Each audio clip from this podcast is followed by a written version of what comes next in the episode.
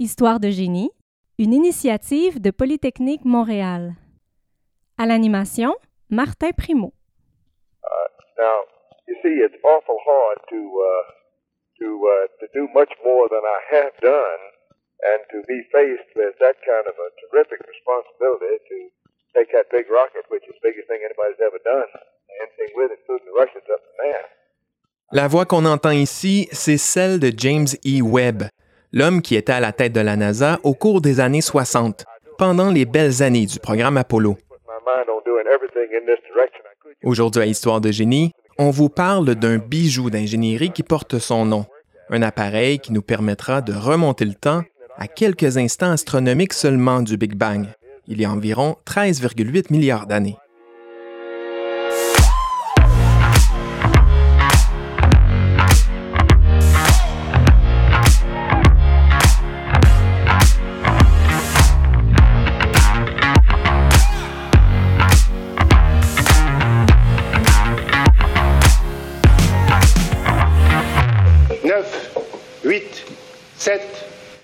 Vous savez, nous, à Histoire de génie, on aime parler de vieilles affaires. Mais lorsque l'histoire s'écrit littéralement sous nos yeux, on n'a pas trop le choix d'en parler.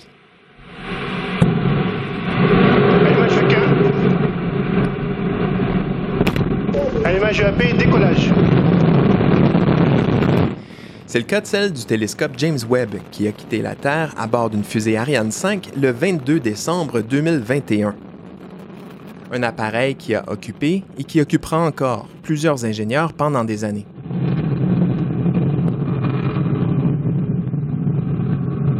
Les paramètres à bord sont normaux.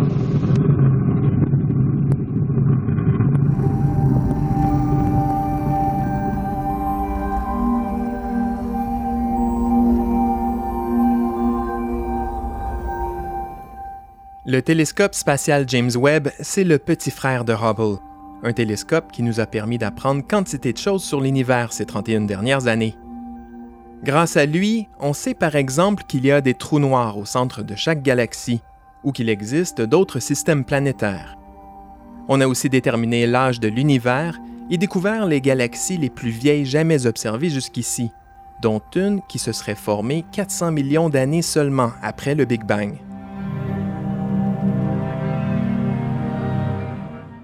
On a découvert cette galaxie en tournant la lentille de Hubble vers le recoin le plus sombre de l'espace pendant 23 jours.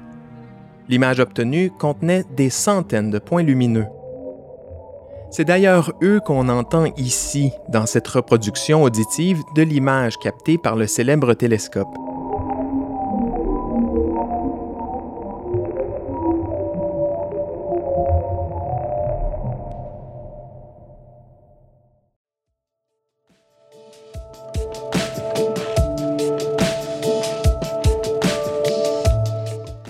Mais Hubble a ses limites, des limites que le télescope James Webb permet de contourner. C'est que Hubble voit, tout comme nous, la lumière dite visible, avec tout son spectre de couleurs.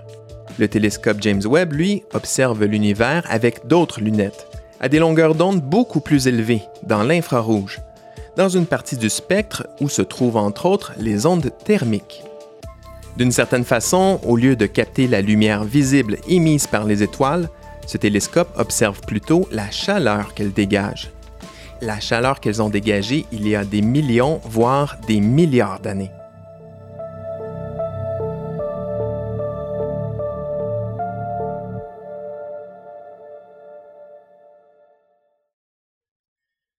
Pourquoi est-ce que c'est important de voir dans l'infrarouge, me demanderez-vous? Parce que c'est là que se cachent les signaux des premières étoiles. Depuis le Big Bang, l'univers est en expansion constante. La plupart des étoiles s'éloignent donc de nous, et en s'éloignant, leur lumière change de couleur et se déplace vers l'infrarouge. Ce phénomène s'appelle l'effet Doppler. On l'observe par exemple lorsqu'une ambulance passe tout près de nous. En s'approchant, le son des sirènes nous semble aigu, alors qu'il est plus grave lorsque l'ambulance s'éloigne.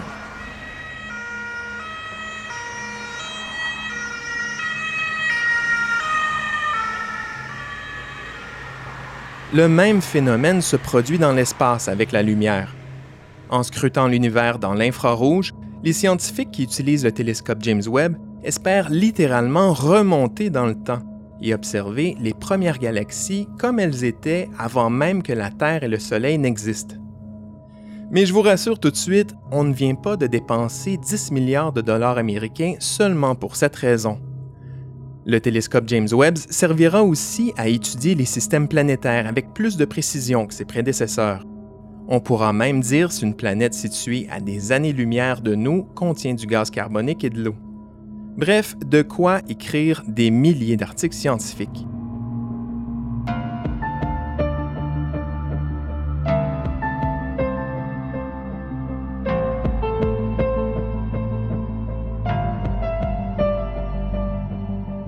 Pareille prouesse aurait été impensable sans le travail d'une armée d'ingénieurs et d'autres scientifiques qui ont imaginé, puis conçu le télescope James Webb.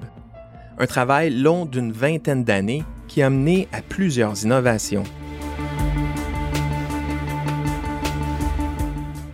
Le groupe a doté le télescope d'un miroir concave de 6,5 mètres de diamètre pour lui permettre de capter plus de lumière.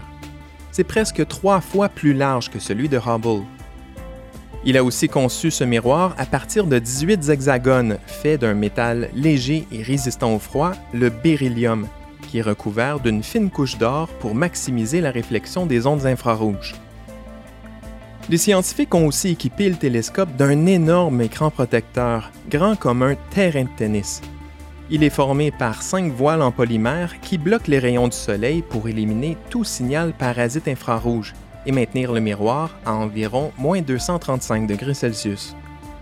Le groupe a aussi inclus un système de refroidissement à base d'hélium liquide pour amener les capteurs infrarouges à travailler tout près du zéro absolu, à environ 6 degrés Kelvin seulement, ou moins 267 degrés Celsius. En plus de tout ça, ils ont greffé tout plein de petits moteurs à l'engin pour l'aider à prendre sa forme finale une fois en orbite. C'est que James Webb a été le premier télescope envoyé dans l'espace tout recroquevillé sur lui-même pour qu'il entre dans la fusée Ariane. Après avoir quitté sa capsule, le télescope s'est déployé par étapes, grâce au moteur, tout au long de son trajet de 1,5 million de kilomètres entre la Terre et son orbite finale. C'est une distance équivalente à quatre trajets entre la Terre et la Lune. Impossible d'envoyer des astronautes aussi loin en cas de pépin. Le télescope James Webb a dû sortir de son cocon par lui-même. Vous comprendrez que dire que cette mission a été risquée est vraiment un euphémisme.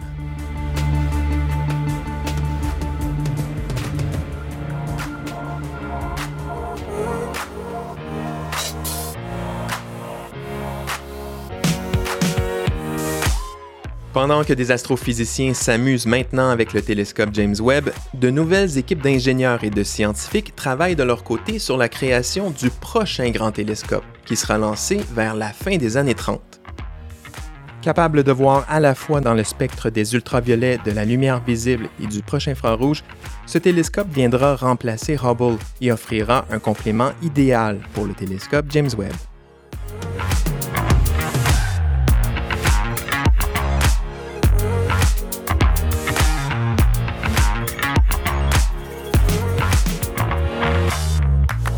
Voilà, c'était Histoire de génie. Pour ne rien rater de nos prochains épisodes, abonnez-vous à notre balado sur les différentes plateformes. Et pour les plus curieuses et curieux d'entre vous, venez voir ce qui se fait de plus impressionnant comme recherche à Polytechnique Montréal en visitant mon blog Le Labo 2500 à l'adresse polymtl.ca blog. Merci de nous écouter et à une prochaine histoire.